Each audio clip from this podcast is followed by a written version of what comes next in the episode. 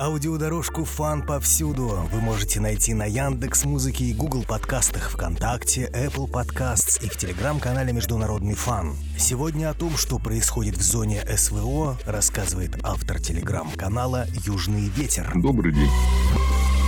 Так долго анонсируемое контрнаступление вооруженных сил Украины, несмотря на невыгодную позицию все-таки началось. Действительно, оно и не могло не начаться, потому что выбор был между политическим решением продолжить непонятные действия вдоль границы с Белгородской областью с неясными перспективами, либо продолжить мясорубку на Бахмуте, либо все-таки начать какие-то попытки предпринимать, вернуть себе сухопутный коридор в Крым. В итоге украинское командование выбрало то, что было очевиднее всего, начал активные действия на запорожском направлении. Если абстрагироваться от того, что южное направление было наиболее ожидаемым, они действительно в течение полутора месяцев пытались провести комплекс мероприятий, чтобы как можно сильнее вести российское командное заблуждение, заставить так или иначе паниковать, реагировать на изменения в обстановке на других направлениях. Видимо, сил просто не хватило на то, чтобы создать нужное напряжение где-либо еще. Поэтому сейчас аккуратненько начинают наступать именно на запорожском направлении. Порядок ввода в бой сил пока позволяет утверждать, что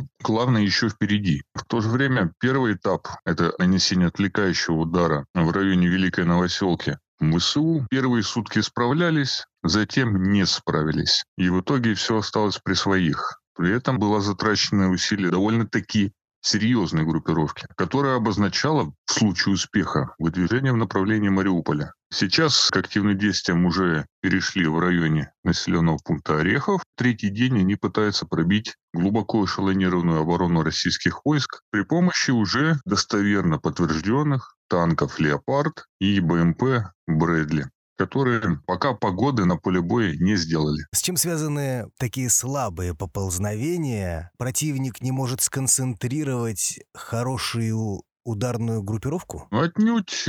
Крупная группировка уже давно сконцентрирована в Запорожской области. Мы пока увидели появление не более 20% сил, от которых там находятся по нашему мнению, это связано с выбором тактики. Как все-таки взламывать такую эшелонированную оборону, когда направления твоих действий уже давно известны? По всей видимости, действия небольшими группами, ну, до батальона, ВСУ будут стараться измотать наших парней круглосуточными боями, чтобы потом найти какое-то слабое место, где уже люди действительно устанут, и туда уже попытаться ввести эти главные силы. На это сделан сейчас расчет. Чем отвечает Министерство обороны России и как проходят боестолкновения? Тут стоит прекрасно понимать, что низкая активность Министерства обороны и вооруженных сил в течение всего мая, ну и даже апреля, была связана в первую очередь с подготовкой к этому контрнаступлению. Создавался нужный запас боеприпасов, отлаживалась логистика, поставки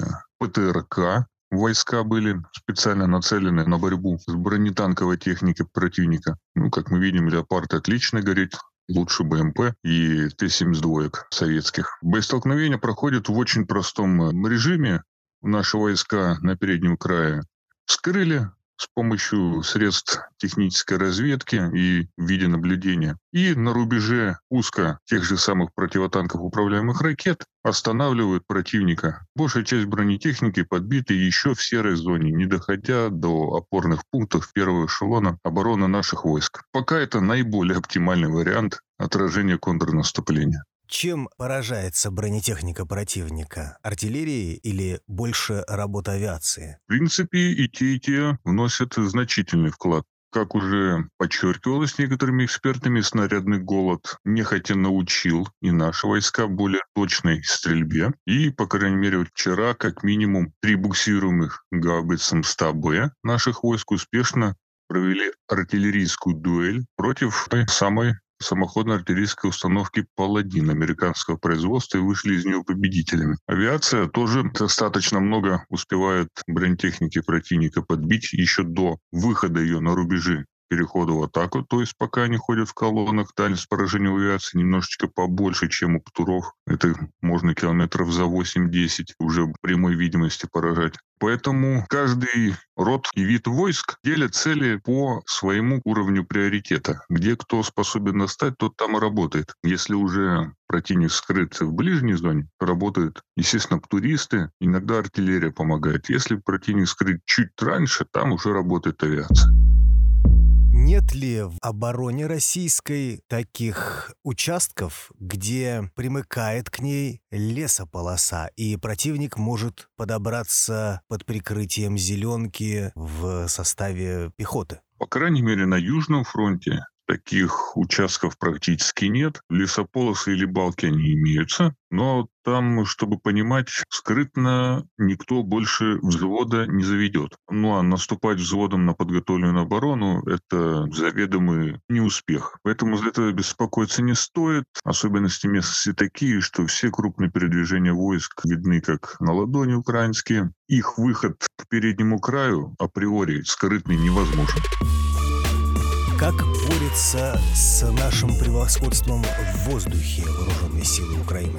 Несколько игрушек есть, которые поставили украинцам страны Запада. Есть советские системы ПО оставшиеся. В целом такая противовоздушная оборона строится на средствах войсковой ПО, которые у нас относят ЗРК ОСА, еще советское да, производство. Их еще пока достаточно на вооружении сил Украины. Также выдвижение группировок те самые «Леопарды» и «Брэдли» прикрывают британские зенитно-ракетные комплексы «Штормер», один из которых был совсем недавно поражен. Более серьезные ПВОшные средства, такие как ЗРК и РИС, они уже предназначены для прикрытия каких-то более важных объектов, к примеру, командных пунктов. Поэтому их очень редко получится увидеть на переднем крае. Они все-таки больше для глубины. А так, да, штормеры, эвенджеры, осы, все это в одной спайке обеспечивает, ну, ненадежное, но в то же время терпимое ПВО для вооруженных сил Украины, которое все-таки не позволяет нашей авиации работать уже прям с пересечением линии боевого соприкосновения.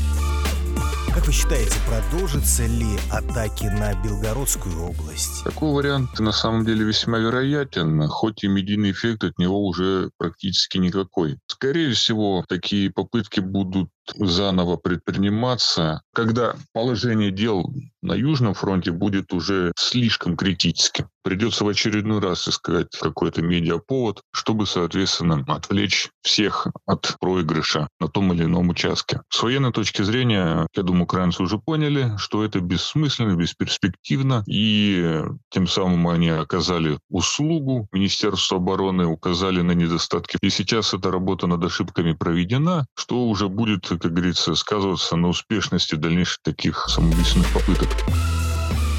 Сообщают, что в Польше планируют операцию по вторжению в Беларусь. Как вы считаете, возможно ли это и для чего? Насколько я помню, это у нас сказал генеральный секретарь НАТО, а он человек, который обязан заниматься долгосрочным планированием. Не только решением текущих оперативных вопросов, но и строить планы применения войск на годы вперед. Можно не сомневаться, что в штабе НАТО уже давно разработан план по вводу войск и на территорию Беларуси, и на территорию Украины, и вообще, в принципе, против всех, кого они так или иначе считают противниками, по одной простой причине. Это нормальный уровень планирования применения войск. Он должен быть у любой армии, в любом штабе. Ну а то, что сейчас это прозвучало, ну это можно назвать только словесной интервенцией, очередной со стороны Запада, чтобы оказать какое-то влияние в ходе уже состоявшегося контрнаступления и чтобы каким-то способом повлиять на него информационно.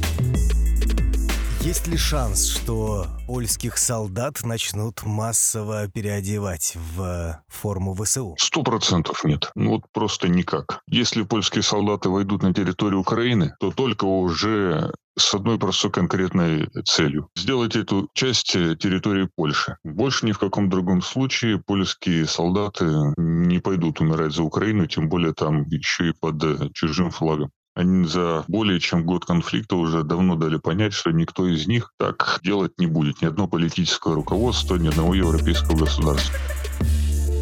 Возможно ли провокация в Приднестровье? Еще месяц-полтора назад такой вариант наверняка серьезно рассматривался, что позволило бы создать дополнительную такую напряженность и еще больше распылить силы Министерство обороны, заставить придумывать, как там что происходит, как там э, контингент свой эвакуировать, и тогда уже идти в контрнаступление. Но, как мы видим, пока избрали второй вариант, это уже непосредственно работать по территории России. Нужно понимать, что Приднестровье, оно не только важно с точки зрения, что там есть пророссийские местные жители. Приднестровье — это серая зона, которую активно используют для теневых своих дел, криминалитета, наркоторговли. А связи с этими структурами в украинском руководстве тоже достаточно тесные, поэтому им тоже невыгодно все-таки превращать эту зону в пылающий конфликт. Только если уже они начнут сжигать все мосты, и просто как разъяренный бык пытаться везде все испортить, лишь бы никому ничего не досталось. Только в таком случае просматривается желание Украины разжечь конфликт в Приднестровье. Какие сюрпризы может приготовить нам противник в изматывающей фазе контрнаступления? Противник будет искать то самое место, где все-таки в один момент кончатся боеприпасы, где в один момент не долетят вертолеты, и куда он сможет в этот же промежуток, причем в этот же день, вбить танковый клин. Только на это все и заточено, по большому счету сейчас, в ближайшие неделю-две. Но стоит отметить, что, скорее всего, вооруженные силы Украины не ограничатся одним только южным направлением. Стоит напомнить, что бригад они подготовили довольно-таки много резервных, и не все еще закончили подготовку. То есть, возможно, открытие второго фронта. Где пока сложно сказать, это может быть новая попытка пойти на Кременную, это может быть новая попытка пойти на Лисичанск. Это может быть так любимая медийная фортеца Бахмут. Силы на это будут уже в течение двух-трех недель. Какие медийные провокации может устраивать противник? В первую очередь это будут такие шаблоны, мы к ним привыкли, но тем не менее. Каховская ГЭС – это сейчас тема на, безусловно, ближайший месяц. Будет пытаться как угодно это дело извратить, использовать международные уголовные суды. Это будет собираться как доказательная база, будут пытаться в каких-то инстанциях на нас давить. Даже уже Грета Тунберг каким-то боком там высказалась, что Россия что-то не так делает. Хотя всем давно очевидно, что России взрывать плотину было, мягко говоря, не нужно. Она идет, это медийная атака. Запорожская АЭС, Каховская ГЭС, инфраструктурные объекты, экология. Сейчас начнется лето, наверняка тема пожаров будет тоже на первом поле. Ну и, как всегда, что-нибудь неожиданное тоже могут придумать. Сообщают, что ФСБ предотвратила подрыв грязной бомбы. Как вы считаете, велика ли угроза подобных маневров? На самом деле ресурсов у Киева всегда хватало, чтобы сделать такой теракт. Зачем это делать сейчас? В принципе, тоже понятно. Нужно как-то обеспечивать условия контрнаступления. Хотя за весь год ничего такого серьезного в плане, чтобы оно могло оказать прямое влияние на ход боевых действий, киевский режим не проводил. Тем не менее, рамки разумного постепенно отдаляются. И помимо уже ударов беспилотников в направлении Кремля, аэродромов стратегической авиации или нашим нефтебазам, что еще объяснимо с точки зрения каких-то своих военных действий. В учебниках по военной истории все это есть, все это написано. Зачем пытаться взорвать грязную бомбу, кроме как ну, не найти себе проблем, пока сказать сложно. Это опять же таки может быть связано с такой оголтелой ожесточенностью киевского руководства. Какие моменты контрнаступления вы могли бы выделить? Сложно конкретно, конечно, сказать, что там лучше, хуже себя показал. Тем более это может быть вполне обидно для ребят, чья работа оказалась вне поля зрения беспилотника, и, соответственно, нам ее не смогло показать Министерство обороны в открытом доступе. Но если начинать э, с первых, то да, ОБТФ «Каскад», как всегда, на высоте себя показали. В данный момент 58-я армия Южного военного округа пока образцово ведет оборонительный бой. Министерство обороны даже познакомило общественность с командующим армией и командующим группировки на том направлении, что довольно-таки правильное дело, как видится. Вы слушали подкаст «Фан повсюду». Ищите нас ВКонтакте, на Яндекс Музыке, Google подкастах, Apple Podcasts и в Телеграм-канале «Международный фан». Не забывайте подписываться на Телеграм-канал «Южный ветер», автор которого рассказал о том, что происходит в зоне СВО. Спасибо большое. До свидания.